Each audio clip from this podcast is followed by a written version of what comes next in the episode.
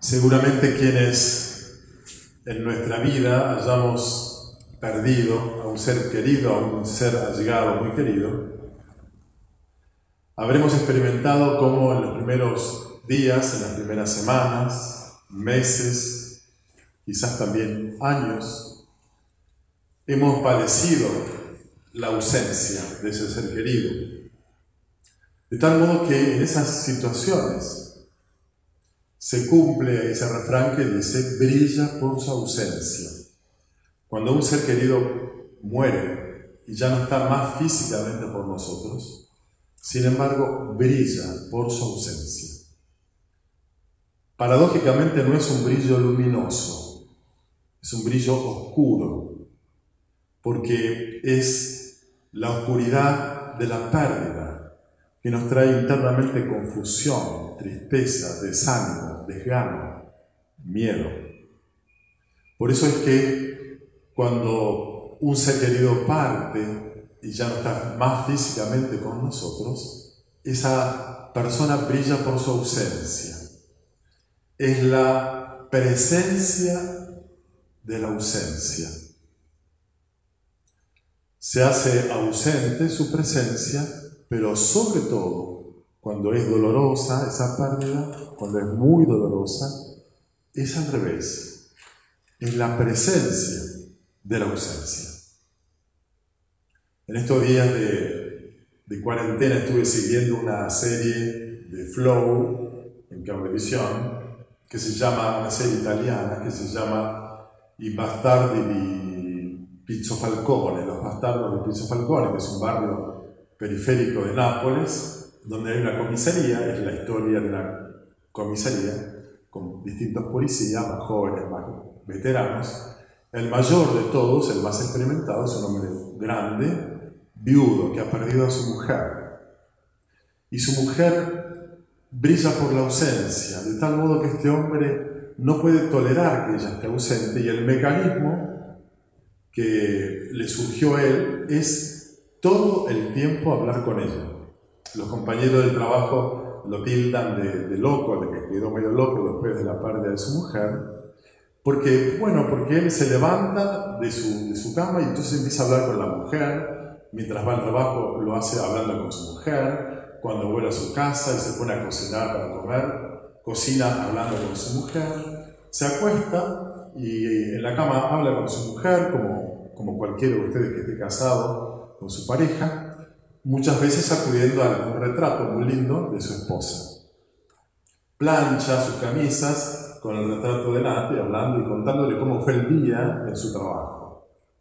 Yo miraba esta imagen y digo, pero este hombre no está loco, ni mucho menos. La serie además muestra que no está loco. ¿Por qué digo esto? Porque yo hago lo mismo con Jesús. Yo me levanto y ya voy al baño para ducharme y ya empiezo a hablar con Jesús.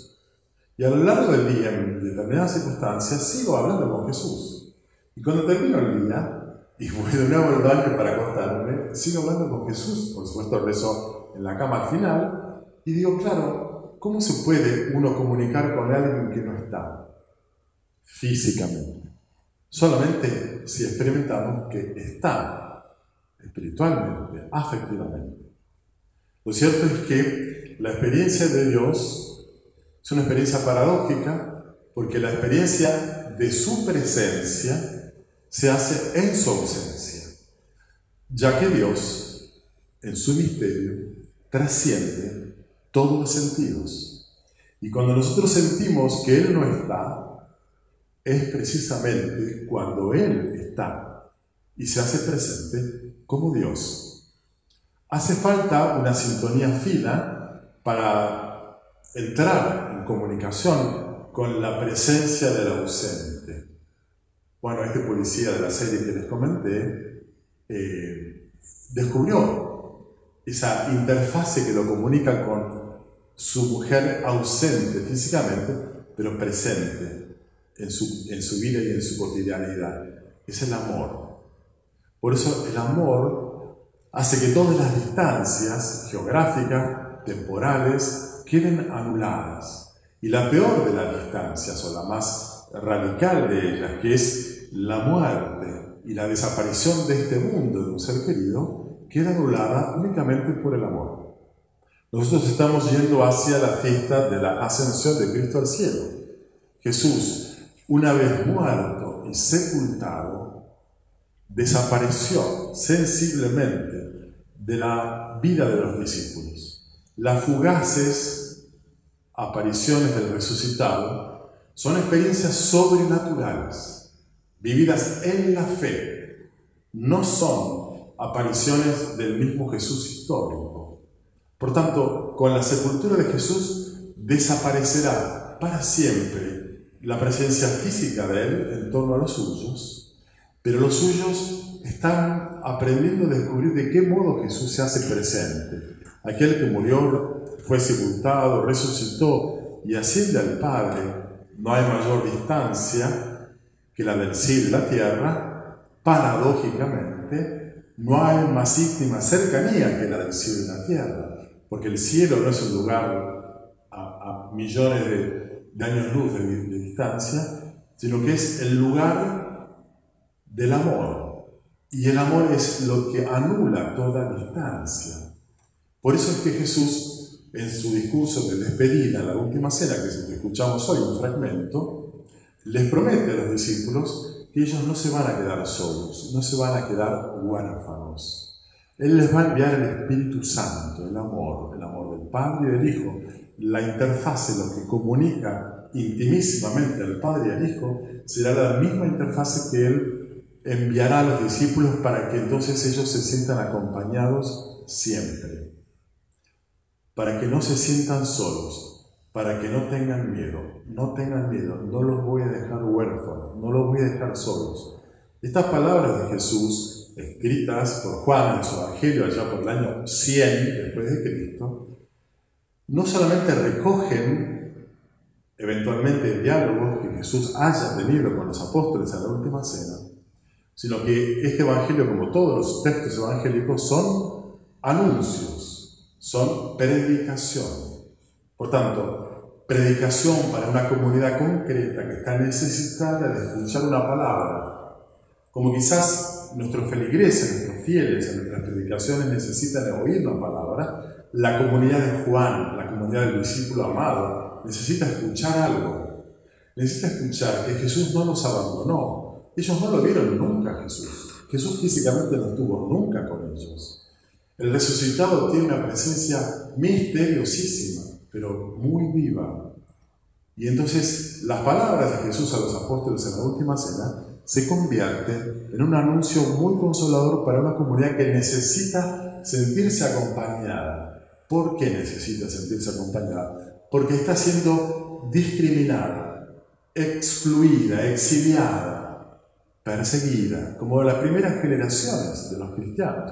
Escucharon la primera carta de Pedro, ¿no? Una comunidad en Jerusalén que dice, tengan ánimo para poder defender la fe frente a aquel que les pide cuenta, no sean, sean mansos, con mucha humildad y mansedumbre defiéndanse. Es preferible sufrir haciendo el bien, si es la voluntad de Dios, que haciendo el mal. Por tanto, esta es la situación de las primitivas comunidades, que por el hecho de ser cristianos, por el hecho de haber creído en Jesús, se sentían entonces discriminados, exilados, perseguidos. ¿Cómo no necesitar la presencia consoladora, protectora de Jesús que no estaba con ellos? Descubriéndola presente, esa ausencia presente por medio del Espíritu, que es el amor que nos vincula.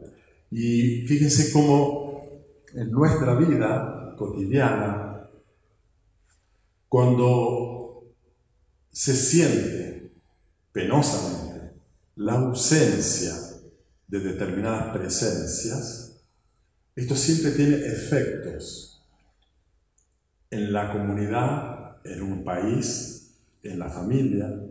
La ausencia del padre en una familia, no solamente la, la ausencia física, la ausencia simbólica de la figura paterna, tiene efectos en los hijos y en la dinámica familiar.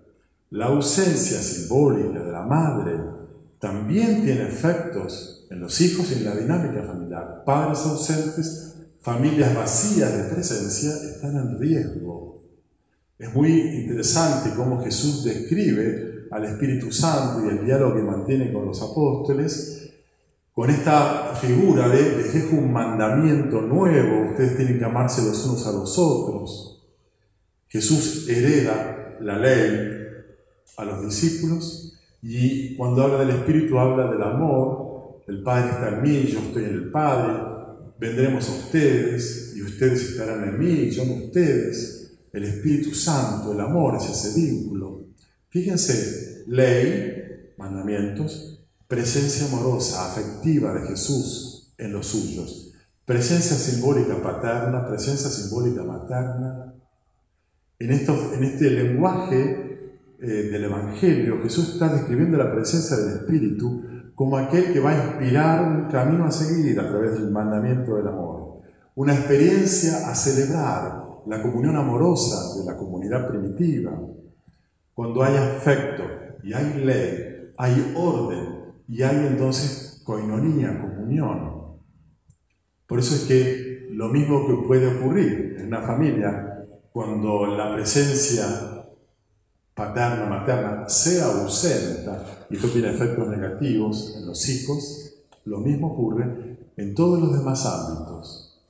Por eso es que en un barrio, en una comunidad, cuando la iglesia está ausente como presencia simbólica, solidaria con los pobres, anunciadora del Evangelio, cercana a los jóvenes, ese barrio, esa comunidad parroquial, eh, queda a merced de todos los riesgos, entre comillas, que puede haber, digamos, por la cultura, por la sociedad, porque esa es una comunidad que no ha recibido la buena noticia de Jesús, que no está siendo anunciada en ese lugar. Y otro tanto puede ocurrir más globalmente a nivel nacional, la ausencia de una figura fuerte institucional, no de un liderazgo carismático y populista, la figura de la presencia institucional de la ley genera una especie de, de territorio vacío, de territorio liberado. ¿Viste lo que se suele decir con la en algunos barrios hay muchos asaltos, son zonas liberadas. Ahí pareciera que hay una connivencia de la delincuencia y la policía. No hay presencia de la seguridad, zona liberada. Ojo con que la bruma de la cuarentena y de la pandemia genera a nivel nacional esa bruma, la ocasión para que se ausente la presencia institucional de la ley.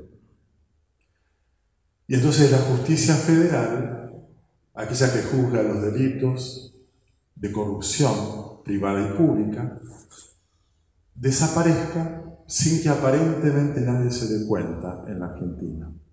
Por supuesto que si no hay justicia federal y todos los demás fueron para abajo, esto tiene efectos de una corrupción, de una degradación en la convivencia social gravísimos. Por eso entonces necesitamos que Dios se haga presente en nosotros por su Espíritu, pero que se haga presente como Dios.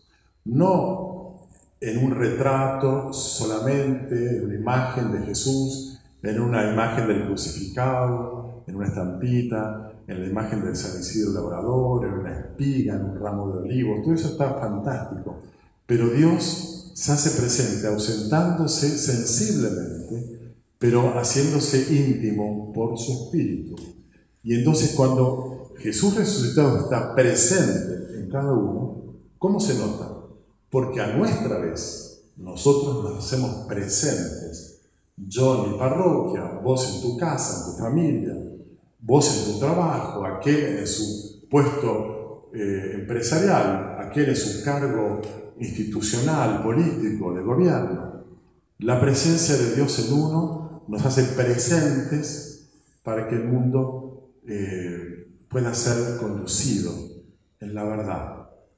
Bueno, Dios no está ausente, siempre estará intimísimamente presente en nosotros, ausentándose visualmente, sensiblemente, físicamente, pero haciéndose muy presente por medio del amor. Que ojalá en los tiempos de necesidad, donde nos vemos apremiados por adversidades, dolores, podamos percibir que Dios nos acompaña, que Él está con nosotros, que trabaja a nuestro favor, que no nos deja ni huérfanos ni solos, y que entonces presente en nosotros sintamos el calor de ese amor, la fuerza de ese poder que nos hace poder protagonizar nuestra vida con Él en nosotros y a través nuestro haciéndose Él mismo presente en nuestro propio medio.